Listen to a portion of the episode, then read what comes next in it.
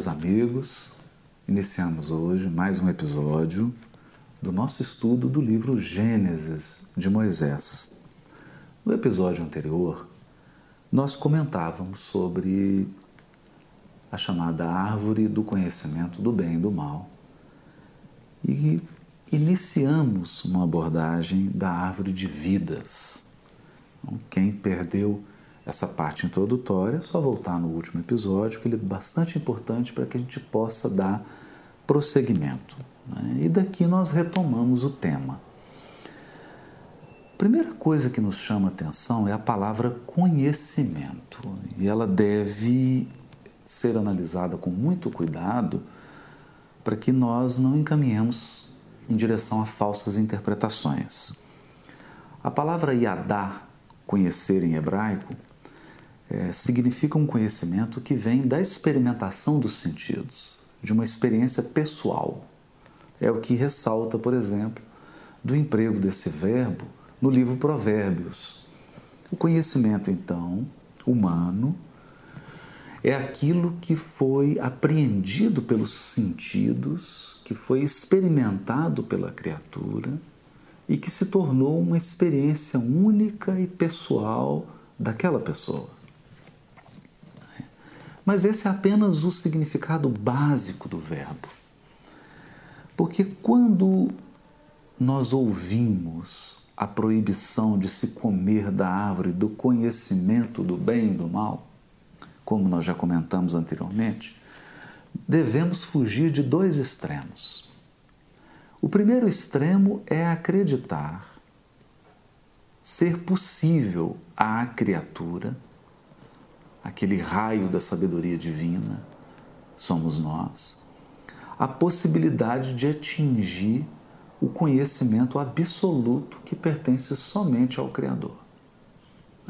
Por mais ampla a evolução do espírito, por mais altas as esferas que ele habita, e por mais longa tenha sido a sua jornada evolutiva, quando nós comparamos esse ponto que o Espírito atingiu com a posição soberana do Criador, nós só podemos afirmar com toda segurança que a distância é infinita. O espírito mais evolvido está infinitamente distante de Deus. Porque só Deus é soberano o suficiente para abranger o infinito, o incomensurável. A obra divina não pode ser medida, é isso que é isso que sai da palavra incomensurável. Ela não pode ser delineada, não pode ser localizada. A criação divina ultrapassa a nossa capacidade de visualização, de percepção e de apreensão. É por essa razão que só há um Deus. Deus é único. Quando nós dizemos Deus é único, não se trata apenas de uma afirmação do monoteísmo judaico, de uma afirmação matemática, numérica, no sentido que existe um, não existe dois, três, quatro. Não é? E não é apenas uma afirmação de caráter quantitativo é uma afirmação de caráter também qualitativo. Qualidade, do ponto de vista da qualidade, não há nenhum ser que se equipare a Deus. Esse é um ponto fundamental. Não há nada que equivala, que chegue, que chegue sequer perto da grandeza divina. Então é esse o sentido do monoteísmo, do Deus único. Ele é único não no sentido da quantidade, só não tem outro, apenas. Isso é uma decorrência, mas ele é único no sentido das qualidades. Onde nós conseguimos aprofundar nessa questão, nessa, nessa grande questão da religiosidade humana? Na pergunta 13 de O Livro dos Espíritos, quando Kardec, com muita sabedoria, muita sabedoria, abordou com os espíritos o tema dos atributos da divindade.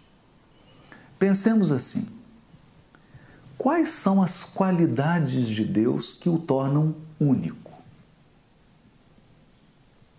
Quais os traços de caráter? Caráter.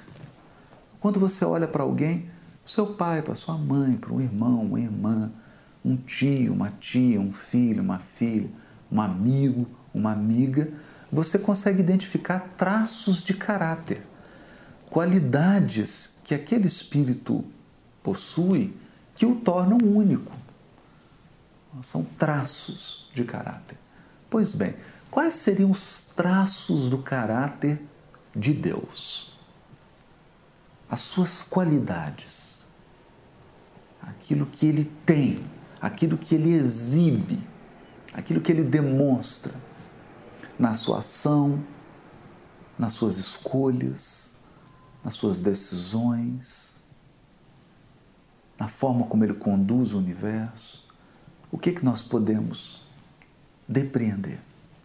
Então, Kardec é muito cuidadoso ao dizer que nós não podemos listar, fazer uma lista, um checklist de todas as qualidades de Deus. Porque Deus possui qualidades que nós sequer sabemos que existem. É? Então Kardec não tentou fazer um rol que esgotasse, um rol fechado, amplo, onde, onde Deus estivesse completamente mapeado, porque isso não é possível. Mas ele muito sabiamente disse: aqui não estão todos os atributos de Deus mas estão aqueles sem os quais ele não seria Deus. Então, o que Kardec quer dizer com isso? São os atributos mínimos. Quais as qualidades mínimas, as características elementares, o mínimo que Deus tem que ser para que ele seja Deus? E nós vamos perceber lá dos atributos, está Deus é imaterial. Matéria é uma coisa, é uma criação divina, mas Deus não é matéria. Deus não é matéria. Né? Nós não podemos nem dizer que Deus é espírito, se formos ser rigorosos, porque os espíritos vão esclarecer que há três elementos gerais. Três elementos gerais. Eles não disseram dois elementos gerais. Espírito e matéria. Disseram três: Deus, espírito e matéria. Porque o espírito também é uma criação divina. É algo que o Criador cria. Então, ele é, é mais do que o elemento espiritual. É, imaterial. Onipotente. Onipotente. É o supremo poder. Né? E aí vamos supremo em bondade, supremo em sabedoria, supremo. Então, isso a gente precisa entender esse aspecto qualitativo. Qualitativo. Então, nós já comentamos isso. É claro que a gente usa aqui imagens que são muito pálidas, né? porque nós estamos aqui abordando questões da mais alta transcendência. Toda vez que nós falamos sobre Deus, devemos fazê-lo com o máximo respeito, com a reverência, com humildade porque é uma formiguinha falando da galáxia. Né? Então a gente precisa ter humildade e entender que a simbologia, as metáforas que nós estamos utilizando aqui são didáticas, apenas para facilitar a nossa compreensão. Né? Elas não são verdades, são material didático para o nosso aprendizado. Então nós poderíamos dizer que há espíritos cuja abrangência abarcam, por exemplo, um planeta? Ah, não. Então há o Cristo que cuida do planeta. É? Agora, há espíritos cuja abrangência, cujo poder co-criador conseguem já abarcar um sistema solar, um Sol com o seu conjunto de planetas? Ah, ah, né? E aí nós podemos, seguindo nesse raciocínio, imaginar, por exemplo, um Cristo cuja abrangência abarque toda uma galáxia né? composta de 100 bilhões de sistemas solares. Né?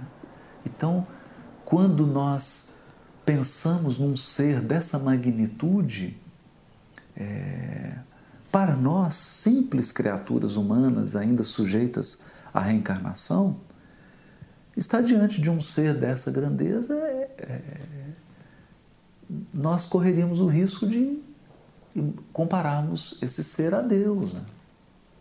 Para nós, ele teria um aspecto divino, seria um, uma divindade, um Deus. Né? Mas não, ele também é um filho. Ele também é criatura.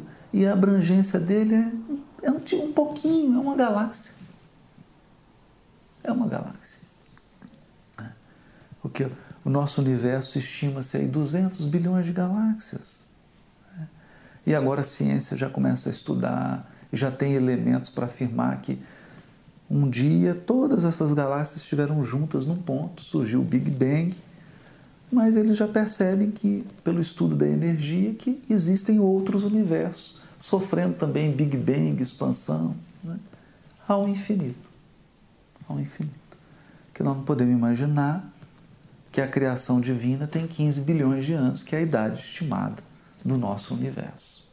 Então tem vários universos em expansão, com seus bilhões de galáxias. Né? E se você for fazer esse raciocínio, eu até convido todos a fazer esse raciocínio. Você começa hoje, termina quinta-feira que vem. Vai pensando. Cada vez maior. Né? até você se convencer de que o infinito é maior do que você pode pensar. Então fica um dia pensando. Universo, universo, universo, universo. Um dia. A hora que você cansar, pensa assim: o infinito é infinitamente maior do que isso. E Deus está para lá do infinito. Então a sensação de qualquer criatura a sensação de qualquer criatura diante do Criador é a sensação de um grão de areia diante de uma galáxia. Não importa a evolução dessa criatura. Para que a gente entenda o que é Deus. A dimensão do Criador. Então isso é importante. Por que, que isso é importante? Né?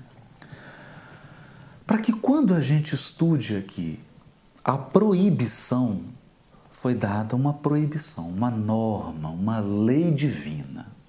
Não comerás da árvore do conhecimento do bem e do mal. Conhecimento, vamos fugir dos extremos. Então, nós sabemos que jamais Deus proibiria a criatura de conhecer como Ele, Deus, porque isso é impossível. Não se proíbe aquilo que é impossível. Então, nós não vamos encontrar numa legislação uma proibição de se fazer algo que é impossível fazer. Né? Então, você não vai ver, por exemplo, lei de ocupação do solo. É proibido duas casas ocuparem o mesmo lugar. Não tem jeito. Isso não precisa.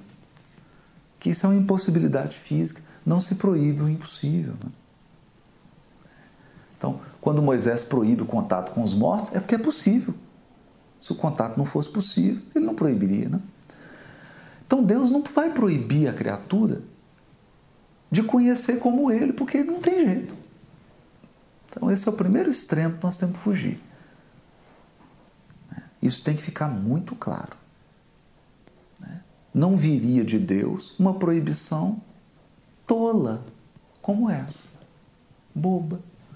O Criador absoluto proibindo essa criatura relativa de ser como ele. Olha, meu filho, você está proibido de ser como eu. Não precisa. Não é possível. Né? Então, não é isso. Então a proibição não é. Aí já está começando a complicar, então. Né? Porque se Deus não está proibindo, o que, que ele está proibindo então? Agora vamos para um outro extremo. O outro extremo, e há teólogos que escreveram comentando Gênesis e falaram isso. Falaram isso assim, acreditando piamente nisso.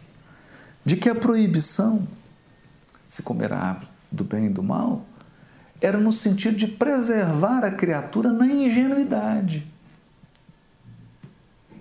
Quase que numa espécie de infância espiritual.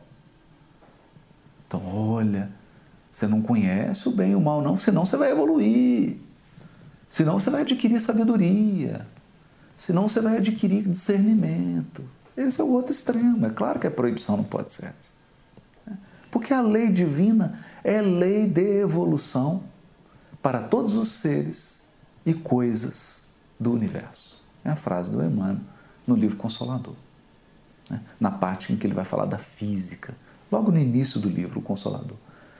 A lei divina é de evolução para todos os seres e coisas da criação. Tudo está num processo de aprimoramento. Então, nós não podemos imaginar o Criador se contradizendo e proibindo a criatura de crescer espiritualmente. E como que se cresce espiritualmente?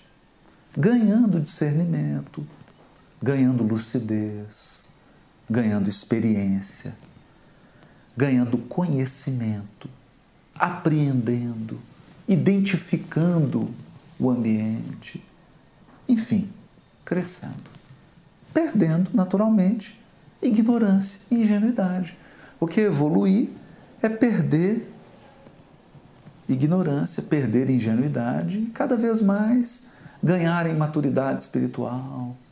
Né? É sair da infância espiritual para entrar na maturidade espiritual. Então nós não podemos imaginar aqui que Deus quisesse um Adão e Eva como criancinhas espirituais, sem discernimento nenhum. Não pode ser isso. Então nós vamos fugir desses dois extremos, que é o que nós comentamos no episódio anterior, e vamos ter que encontrar agora um caminho do meio. Algo que fique situado entre esses dois extremos. Então, nós não podemos ser como o Criador. Não, nem que a gente queira, não precisa nem Deus proibir. Conhecer como Ele, nós não vamos conhecer. E ser criancinhas espirituais também não é desejo dele. Então, qual que é a proibição? É, do que que está falando aqui? É, tá falando aqui do, do conhecer, o conhecer o bem e o mal, no sentido de tornar absoluto o que é relativo. Essa é a proibição. Tornar absoluto o que é relativo. A minha experiência evolutiva foi conquistada é, com alegrias e com o sabor amargo das lágrimas porque os espíritos, já lemos isso também na, no episódio anterior, eles necessariamente passam pela fieira da ignorância. Evoluir é estar na estrada da ignorância. Né?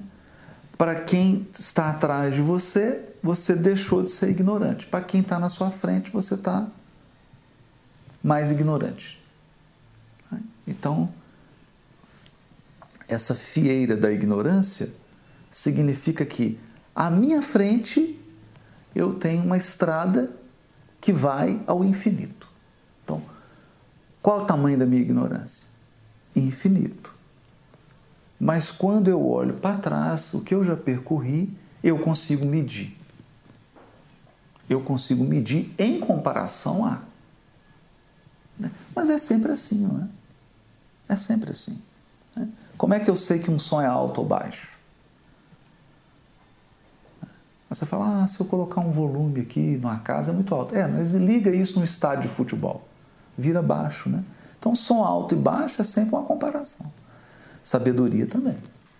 É sempre uma comparação. Se você olha para os trechos já percorridos, você identifica o seu cabedal de sabedoria o quanto você se aprimorou e o quanto de ignorância você já se desfez.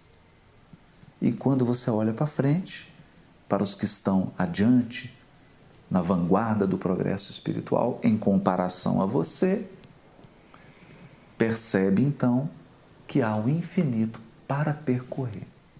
É assim, isso é o lindo da evolução. Afinal de contas, nós temos a eternidade. Então não, não poderia haver ponto de chegada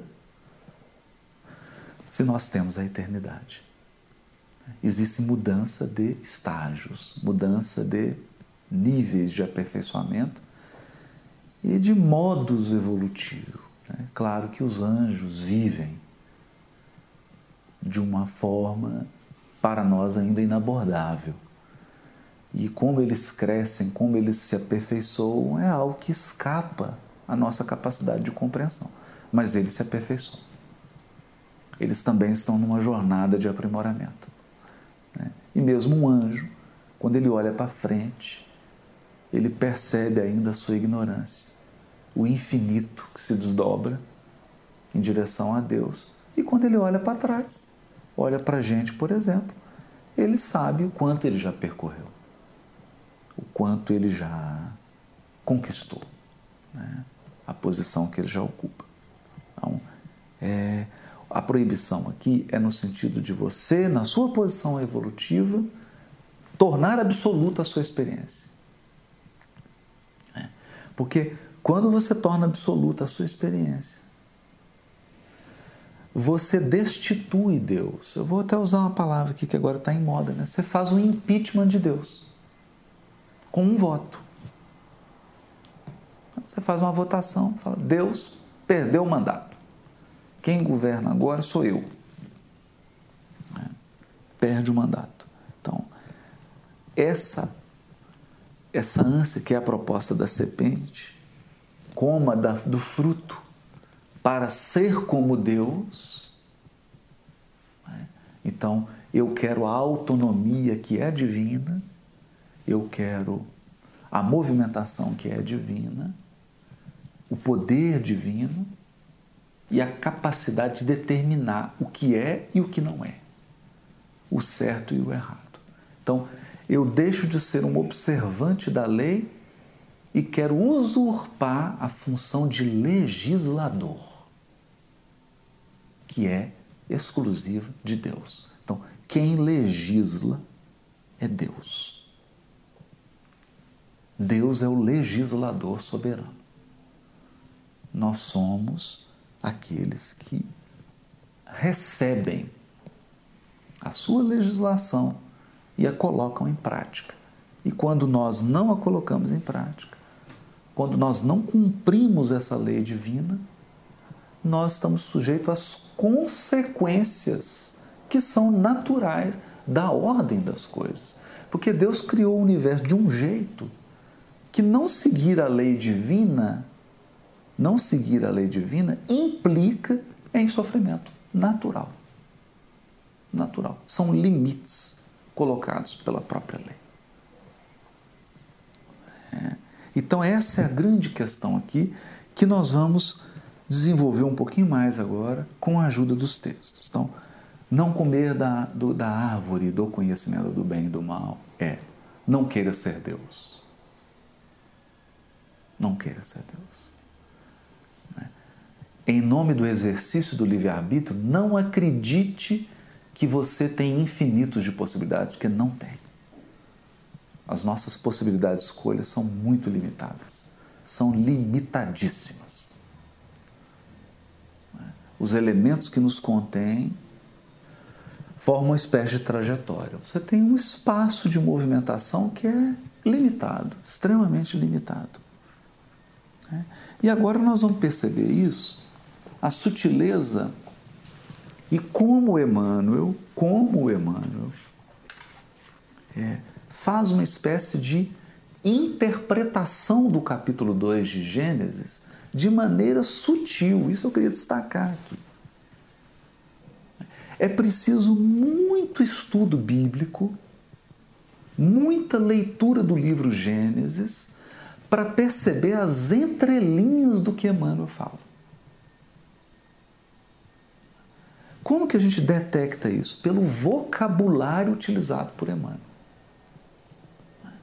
Então ele usa um determinado tipo de vocabulário uma maneira de construir as frases que, para quem, para o bom entendedor, o pingo é letra, né? Para quem sabe ler, pingo é letra. Então, quem está acostumado com a linguagem bíblica, quem está acostumado, como nós agora estamos nos acostumando ao texto de Gênesis, vai perceber: olha, Emmanuel está comentando Gênesis. Está. É. Ele está fazendo referência. A questão é a questão 135 do livro O Consolador. Psicografia de Francisco Cândido Xavier, perguntas feitas a Emmanuel. O livro foi editado pela Federação Espírita Brasileira. O prefácio é de. Geralmente ele fazia o prefácio na época da publicação, né? 8 de março de 1940. Então, também 76 anos, né? quase 77 anos. Consolador vai fazer 77 anos. Temos que comemorar esse ano que vem, viu? 77 anos o livro Consolador. Bom, então a pergunta 135 é uma pergunta muito inteligente, muito inteligente. Né? A pergunta é: se o determinismo divino é o do bem, quem criou o mal?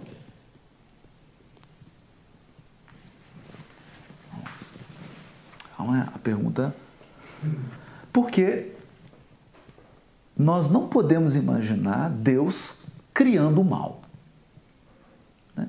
Porque Deus criando o mal não é que ele não tenha poder para isso. Claro que tem. Mas seria ele fazendo gol contra.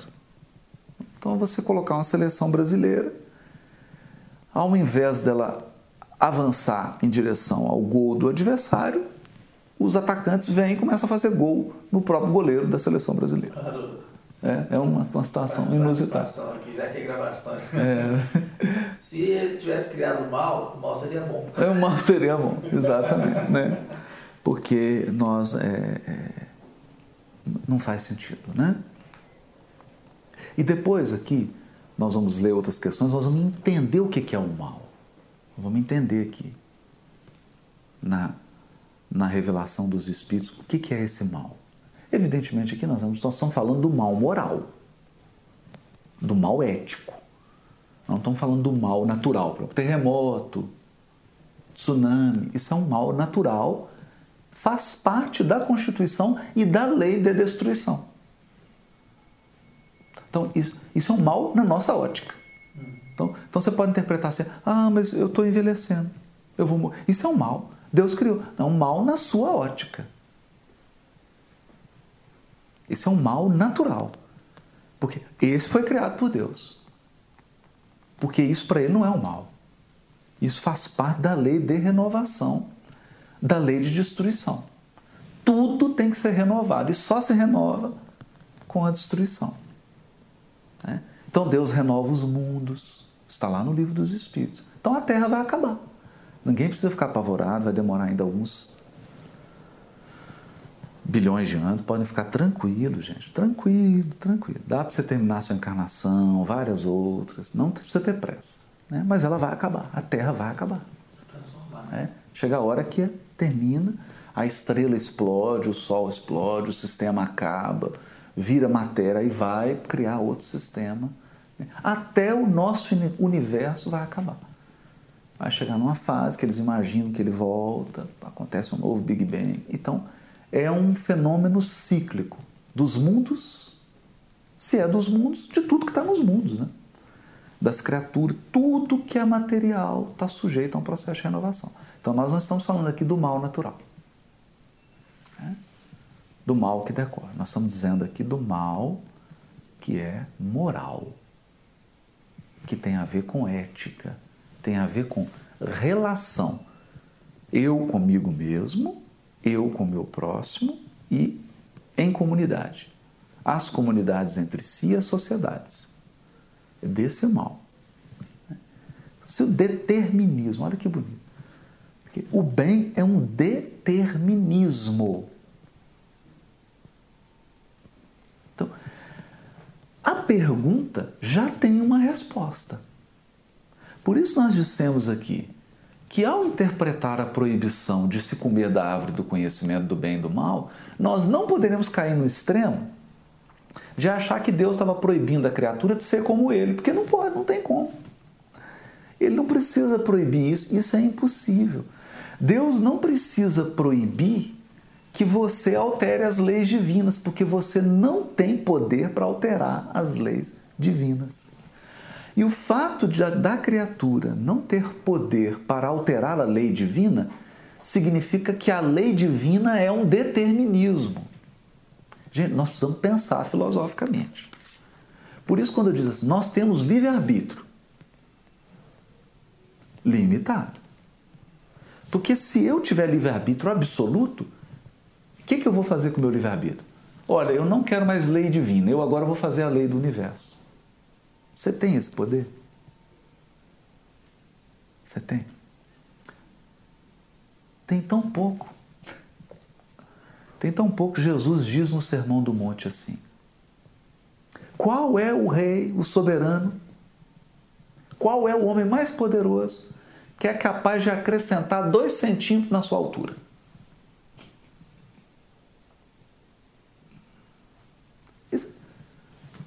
é um exemplo simples de Jesus, né? Eu falei, eu tenho 1,74m, eu queria ter 1,80m. Então tá, eu vou usar meu livre-arbítrio agora. Vocês esperem que daqui a um minuto eu vou chegar a 1,80m. É possível? Então eu tenho livre-arbítrio ilimitado? Não tenho. Eu não tenho, eu tenho 1,74m. Né? Se eu quiser ter dois, eu vou ter que esperar a próxima encarnação e negociar, né? E negociar. Se vai ser possível. Eu tenho aqui 1,74m. Ninguém pode. Você não consegue mudar nem a sua estatura, nem a sua altura. Então, há um determinismo. Porque o determinismo é o livre-arbítrio de Deus. Tem o seu livre-arbítrio, mas tem o de Deus. Então há uma hierarquia de livre-arbítrio. O seu livre-arbítrio é limitado ao livre-arbítrio de Deus é aquilo que ele circunscreveu, a margem que ele te deu de movimentação. Fora daquela margem você não se movimenta. Isso é importante. Então a pergunta é muito inteligente.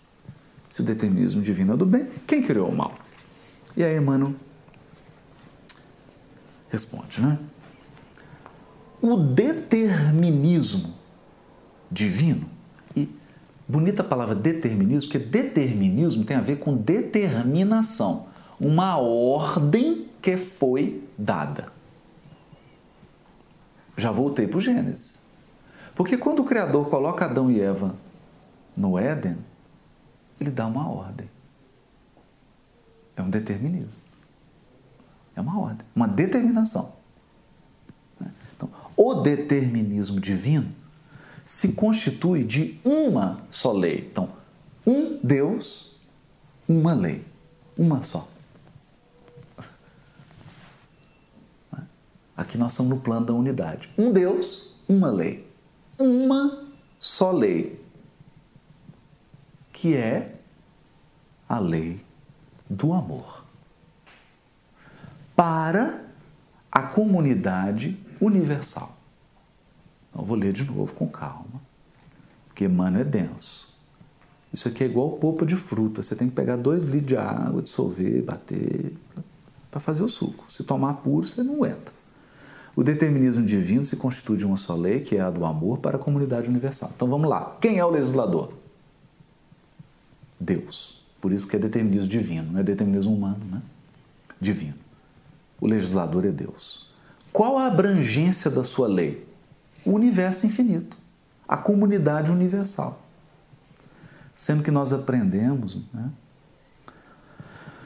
lá no livro Sexo e Destino, né, com a preleção do Albério no capítulo 1 do livro, né, que cada planeta possui ali seus bilhões de espíritos que evoluem e aquilo ali é uma família. Uma família. E se você somar todas as famílias planetárias do universo, você começa a ter uma ideia da, da família universal. É uma lei só. Não tem, não tem essa dificuldade. Né? Tem um jurista brasileiro chamado Lênio Streck que ele fala assim: no Brasil a lei é igual jabuticaba, só tem aqui. Só tem aqui. Tem mais lugar nenhum, né? É uma crítica, óbvio, né? É, não, isso não ocorre no universo. A lei é uma para a comunidade universal. Qual a abrangência? Universal. Para todos. Né? Essa lei pode ser recusada? Não, não quero essa lei. Não pode. Não pode. Ela pode ser recusada por um curto período de tempo. Você acha que está recusando ela? Você acha que está afastando ela? Não está. Por isso que é determinismo. E que lei é essa? A do amor. Essa é a lei, a do amor. Agora aqui nós precisamos, porque fala amor, aí todo mundo pensa amor, aí todo mundo pensa num filme de Hollywood, o vento levou, né? Fazer um carinho no cabelo de alguém, é, um amigo abraçar o outro, fazer um carinho no cachorro, sim, isso é amor, né? Mas é mais que isso.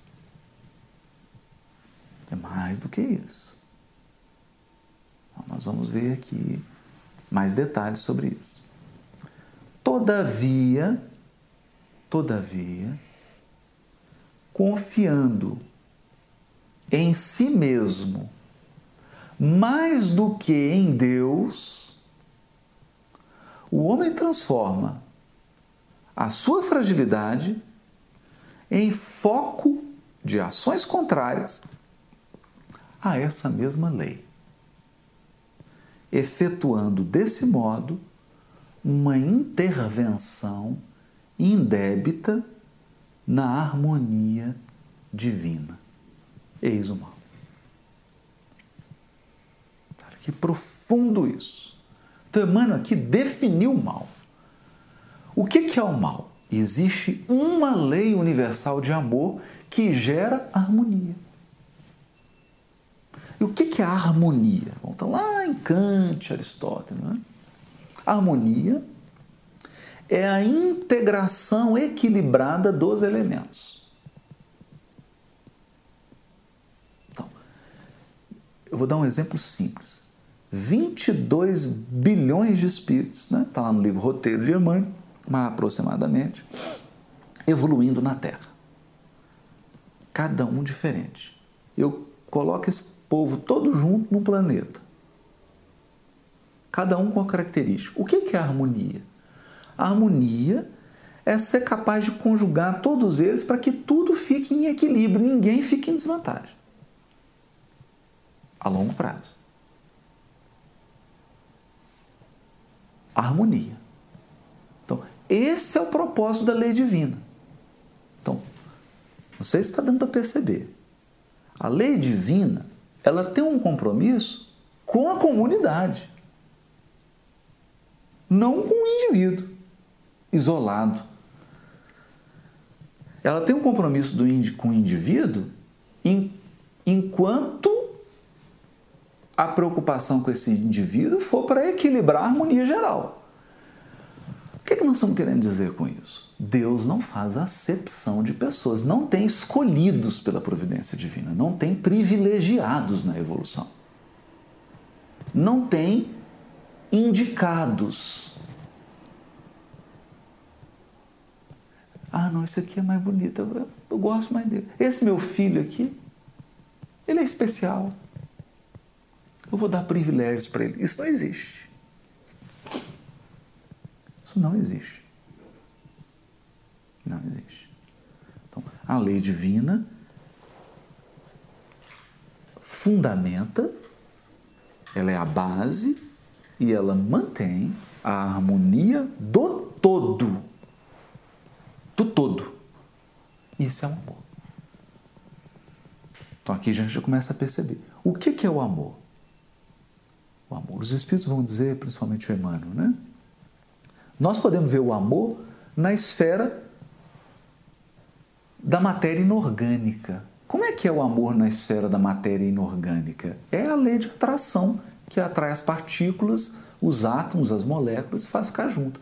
Aglutina. Então, o amor é a força aglutinadora. O amor é aquilo que traz para junto. Porque senão tudo estaria separado. É uma força aglutinadora. Quando ela chega, por exemplo, no, nas plantas, a gente percebe como que uma árvore da mesma espécie colocada juntos, você potencializa a capacidade de germinação dela.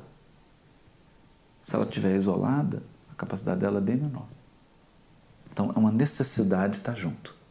Quando chega no animal, isso manifesta-se através do instinto, sobretudo do instinto sexual. Né? E quando nós atingimos é, o estágio de evolução humana, aí surge o instinto sexual que André Luiz vai dizer assim, é o amor em expansão. Por que é o amor em expansão? Porque é a força que nos faz querer nos aproximar do, do outro. Senão ficaria só isolado. E só isolado não é da lei divina. A lei divina é aglutinadora. Mas quando você aglutina, tem problema. Qual que é o problema? Conflito de interesses. Nós estamos juntos, tem conflito de interesse. Porque um tem um interesse, o outro tem outro. Um quer uma coisa, o outro quer outra. E agora? Como é que a lei divina equaciona isso? Como é que a lei divina equilibra os interesses, os desejos? Sobretudo os desejos, né? Porque o desejo é insaciável. Né? O desejo, ele só é desejo porque ele não pode ser realizado. Então você tem um desejo de uma coisa, aí você conquistou, você já deseja outra, é claro. Porque é do desejo desejar. Quem fala isso muito bonito é o Caetano Veloso, né? A bruta flor do querer. Como é que se harmoniza isso? Através de uma lei única. Então, um ser soberano, que é Deus, estabelece o que é legítimo e o que não é legítimo quando estamos juntos. E nós sempre estamos juntos. Então, o que é legítimo e o que não é legítimo. O bem. O bem. O que é legítimo? Mas acontece que. E se a criatura não aceitar? Não aceitar a ordem harmoniosa da vida. E se ela decidir fazer uma intervenção indevida, é indevida. Por quê? Por que, que é indevida? Porque não pode ser feito. Quer dizer, pode ser feito.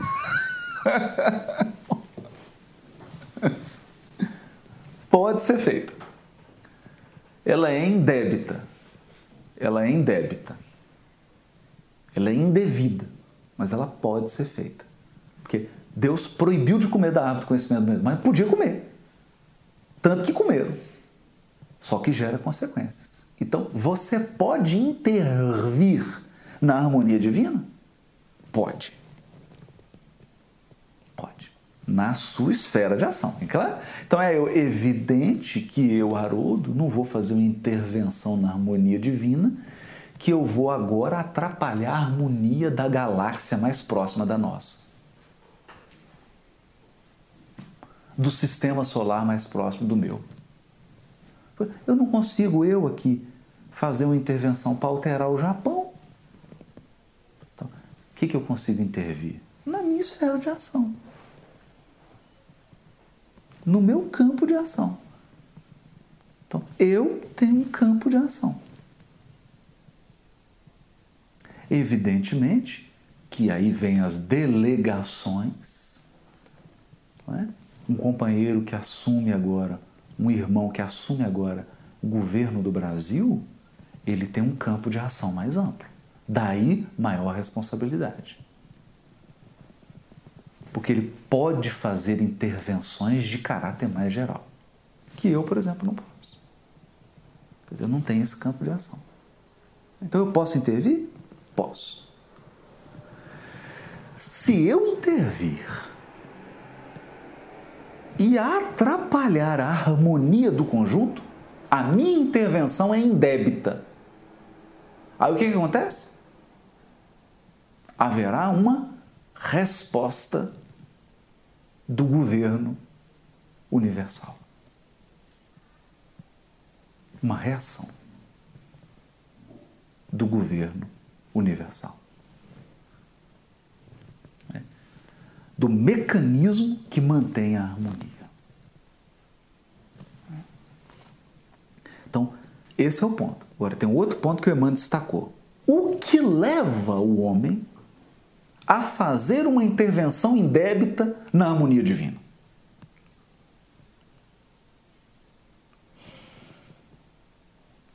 É como. Vamos passar isso agora para a linguagem que nós estamos estudando dos gênios. O que leva alguém a comer da árvore do conhecimento do bem e do mal? O fato dessa criatura confiar mais nela do que em Deus. A frase é sutil. Por quê? Eu posso evoluir confiando só em Deus? Não. Tenho que confiar em Deus e eu tenho que confiar em mim. A autoconfiança é base para o progresso espiritual. Se eu não confiar em mim, eu tenho que ter um nível de autoconfiança. Senão eu não consigo realizar, não tenho determinação. Não tenho aquilo que a gente chama de garra, de resiliência. Então tenho que ter uma autoconfiança. A questão aqui é de equilíbrio. Tudo aqui é questão de equilíbrio. Eu posso assumir uma postura em que eu confio mais em mim do que em Deus? Posso. Mas o que, que isso gera? Isso gera um deslocamento do foco. Eu tiro Deus do centro e me coloco no centro. Bom, aqui tem um problema. Porque se eu assumo agora a empreitada, o objetivo de garantir o equilíbrio do conjunto, amigo, você vai ter que ter poder supremo. E você não tem. Você terá que ter conhecimento supremo. E você não tem. Você terá que ter arbítrio supremo. E você não tem. Então você ilusoriamente usurpou a posição de Deus. Usurpou a posição divina. Essa é a raiz do mal. Eis o mal. Então aqui Emmanuel está fazendo a radiografia. Gente, vou explicar para vocês. O mal é o seguinte: é usurpar a posição divina. Não. Faz o impeachment de Deus e eu assumo. Quanto tempo você aguenta? Pouquíssimo tempo. Pouquíssimo tempo. Porque falta estrutura para sustentar. É o que Simão Pedro diz para Paulo de Tarso. Paulo de Tarso volta do deserto, vai a Jerusalém para ter uma conversa com Simão. E o Simão fala: Qual que é o seu plano, Paulo? Meu plano agora é ir lá no Sinédrio, eu vou fazer uma palestra assim que eu quero convencer todo mundo. Eu vou jogar a verdade na cara de todo mundo. Vou dar meu exemplo e vou atrair todo mundo para o Cristo. Ele fala: Para o Cristo? Paulo, não cometa o mesmo erro que Judas. Porque a questão de Judas foi: qual era o plano? O acordo dele negociava com os líderes, prendia Jesus, porque Jesus era muito, muito pacífico, muito pacifista. O negócio ele precisava de mais violência, mais, mais ação. Né? Então prende ele.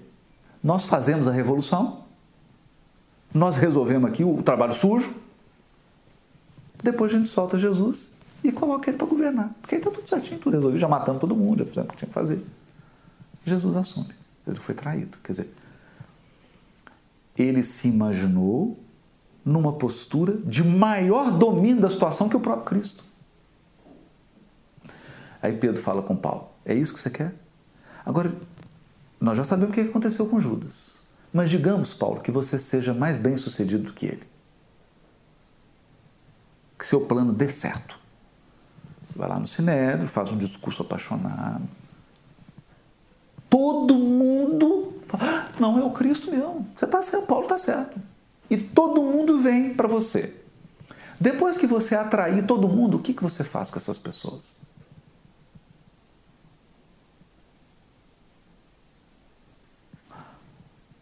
Aí ele dá a célebre lição. A nossa tarefa, Paulo, não é de atrair pessoas, é de convertê-las para o Cristo. Não é de atraí-las para nós. Que é o que aconteceu aqui.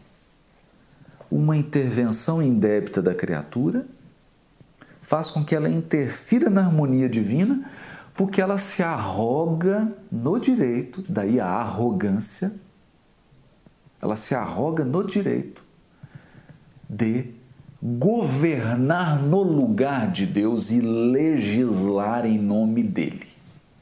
Não, peraí. Agora eu vou determinar o que é bem e o que é mal.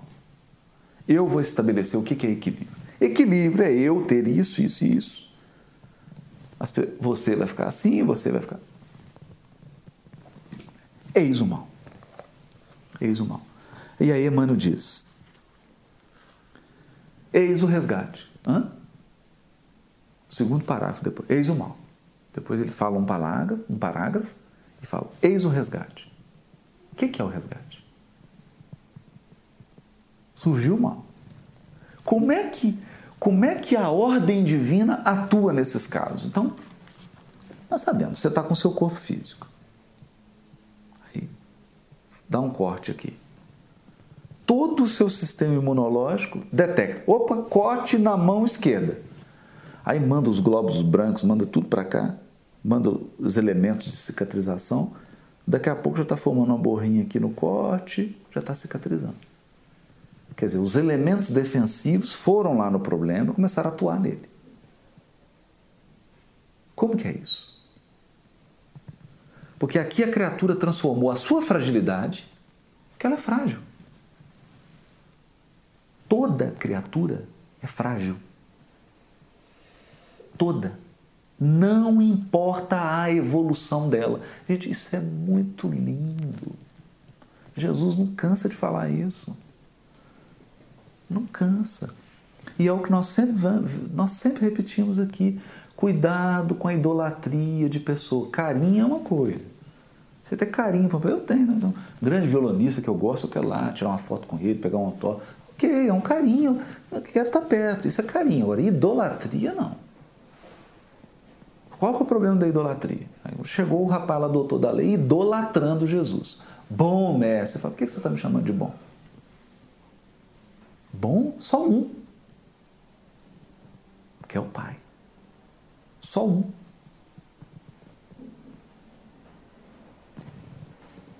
E no momento espetacular do Monte das Oliveiras, em que o Cristo se coloca na sua condição de criatura, criatura crística, criatura inabordável à nossa compreensão. Porque a evolução do nosso Mestre não pode ser apreendida por nós. Aí nós temos que repetir com o centurião de Cafarão: Senhor, eu não sou digno que entreis na minha morada. Porque não cabe, né? Jesus não cabe na minha mente, na minha estrutura psicológica. Ele é muito maior. É colocar um elefante numa caixinha de fósforo. Não tem jeito. É. Mas mesmo essa grandeza dele em comparação a mim, naquele momento ele se coloca como criatura. Se possível, afasta de mim esse cálice, que nós não sabemos qual é. Isso é uma conversa íntima dele com Deus. Mas não seja feita a minha vontade, mas a tua. É a total postura de criatura. Quer dizer, mesmo Cristo, naquele momento mais tormentoso, não quis assumir o comando, o governo, a posição de Deus. não quis assumir. Pai, quem determina é tu.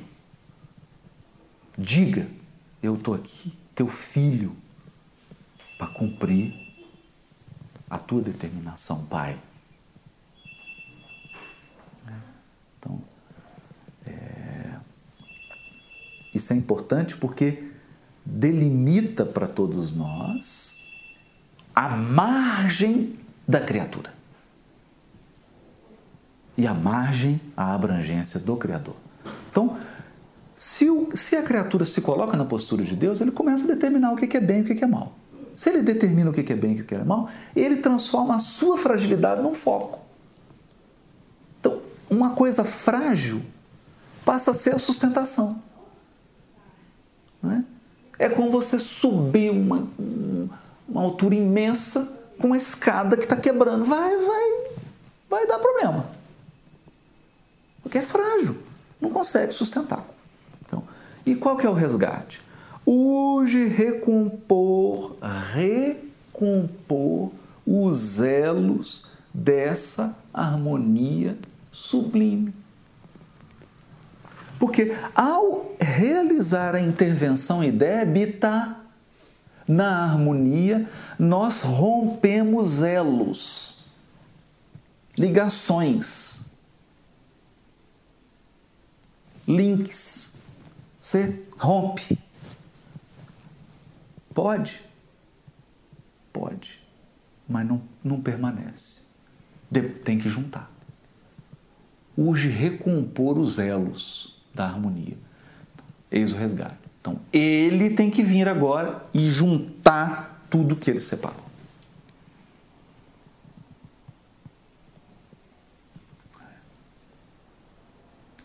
Como diz o Altair, muito bonito né? na sua letra lá do Alabê, veio juntar as pontas dos anéis partidos,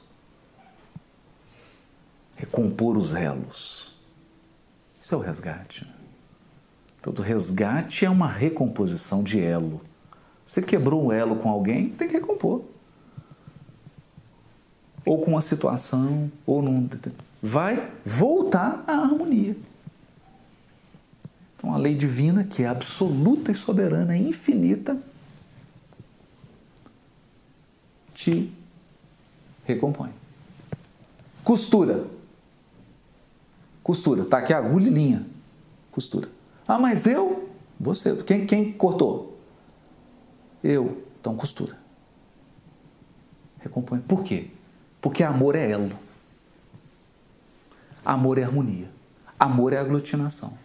Amor é equilíbrio de todas as partes juntas. Amor é equilíbrio, então não pode ter uma parte superior à outra. Todos no mesmo nível. Todos em pé de igualdade funções diferentes, atribuições diferentes. No plano das atribuições, um recebe 10 talentos, o outro recebe 5, o outro recebe 1. No plano das atribuições. No plano dos valores eternos, igualdade entre todos. Igualdade entre todos. Então, urge recompor os elos. Agora é bonito que Emmanuel diz assim: vê depois que o mal essencialmente considerado. Por que, que essencialmente considerado? Essencialmente considerado, o mal é uma intervenção na harmonia divina. Não pode existir para Deus. Por que, que não existe para Deus? Por quê? É você chegar na sua casa, a sua esposa ou sua filha falar assim: bem, tem uma formiga aqui que está atrapalhando o equilíbrio da casa.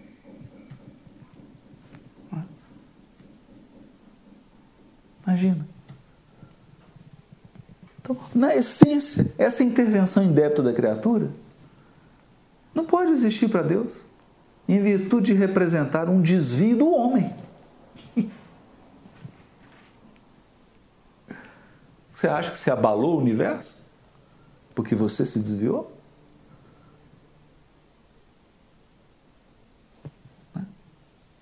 Porque você se desviou, você acha que o universo abalou? desvio do homem. Não é um desvio da ordem. A ordem tá, permanece. Sendo zero na sabedoria e na providência divina. Então, o que é o seu desvio na sabedoria divina? Zero.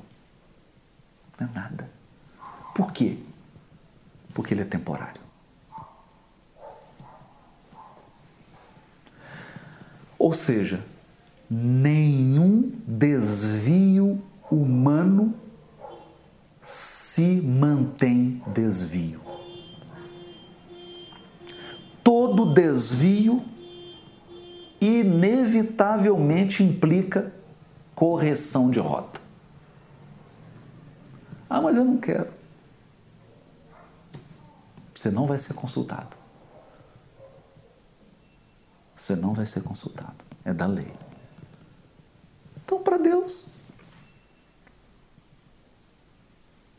é você estar tá dirigindo, aí dá uma cochilada ali, come a faixa amarela, entra, é para cá e vai voltar.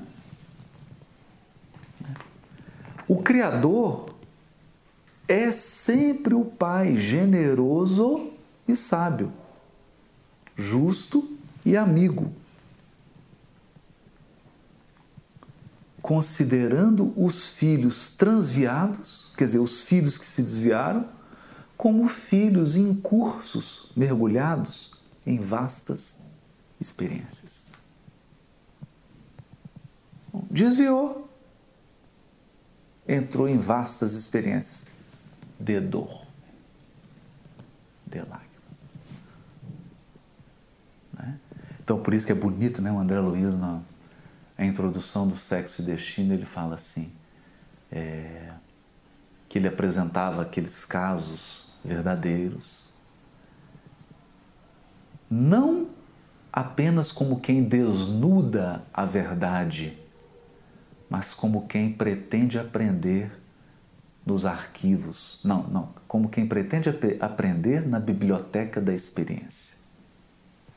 Olha, não apenas como quem desnuda a verdade. Não estou aqui vindo só trazer a verdade, fofoqueiro mas como quem aprende na biblioteca da experiência. Elas contêm, essas narrativas, as luzes da nossa esperança e o sabor amargo das nossas lágrimas. As luzes da nossa esperança. Porque todo desvio implica em correção.